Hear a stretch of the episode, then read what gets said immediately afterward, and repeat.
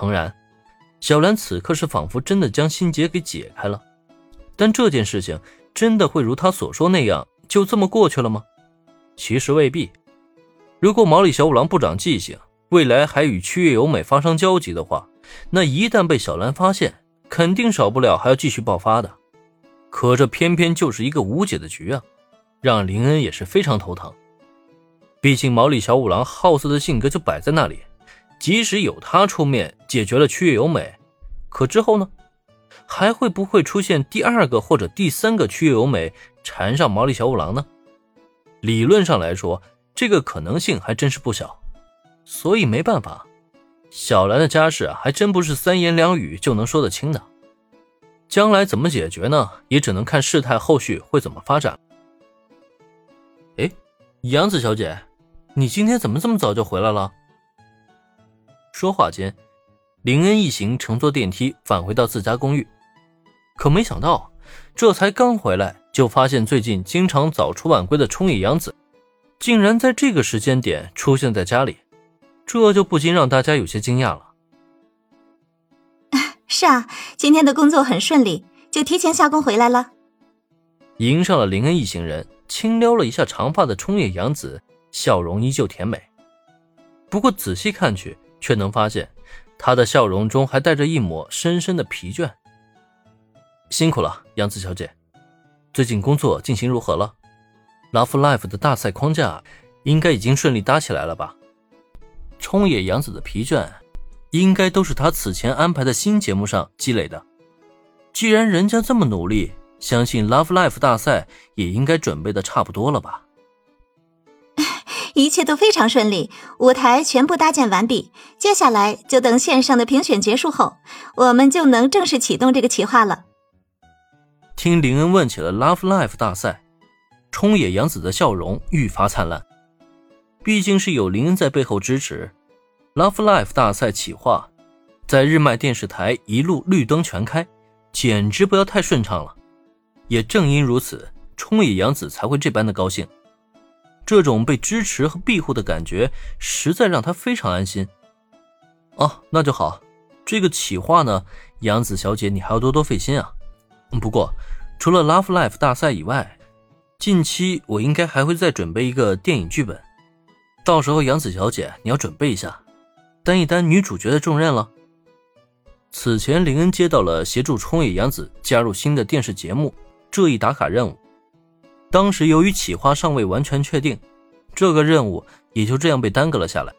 而现在呢，随着企划逐渐成型，自然少不了奖励的发放了。得到了一份经典日语作品大礼包，林恩可谓是收获颇丰了。毕竟要知道，在这个大礼包中是包含了动漫、漫画、电影以及电视剧在内等一系列的日语经典作品，简直可以让人眼花缭乱。虽然对目前的林恩来说，他根本就无需再靠这些经典作品赚钱了，但却并不妨碍他利用这些日语经典去培养出一个又一个的偶像巨星来。比如眼下，他就大可以在这份大礼包中挑选一个经典电影剧本，让冲玉洋子出演，一举将她捧为最佳女主角。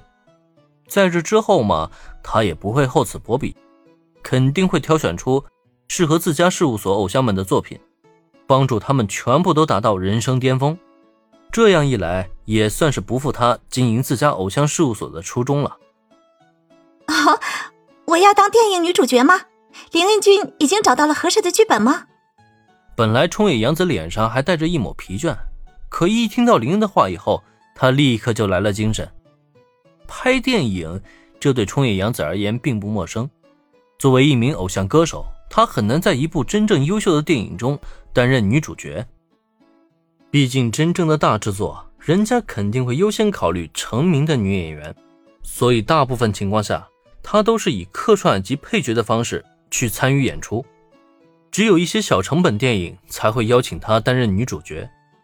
可这样的电影对她的事业是没有丝毫起色的。如今林恩要拍电影，还让她来担任女主角。这就让冲野洋子非常上心了。不过，面对他的询问，林恩却轻轻摇头：“呃，剧本还没有弄好呢。不过你放心，电影呢也不是立刻就拍摄的。杨子小姐，你目前最需要做好的还是 Love Love 大赛这个企划节目。人员未定，剧本暂无，除了资金充裕以外，林恩还真没做好拍电影的准备。不过，他也并不是在给冲野洋子放空头支票。这个电影的拍摄呢，还需要慢慢的等待才是。啊，原来如此，我明白了，我会安心的先做好眼前的工作。听林恩这么一说，冲野洋子也渐渐冷静了下来。他倒是不怕林恩忽悠自己，反而是更加的干劲满满。哦，对了，差点忘记告诉林恩君了。那么，就在冲野洋子点完头之后，很是突然的，他仿佛想到了什么一样，连忙又再度开口。林恩君，你和小兰原子他们是在帝丹高中上学，没错吧？呃，对啊，怎么了？不明白冲野洋子为什么会有此疑问，林恩下意识回答。而在这时，却见冲野洋子立刻露出了兴奋的表情来。那太好了！帝丹高中文化季当天，我受邀担任了电视台的现场主持人，负责报道文化季的全过程。到时候，林恩君。你可一定要好好招待我才行哦。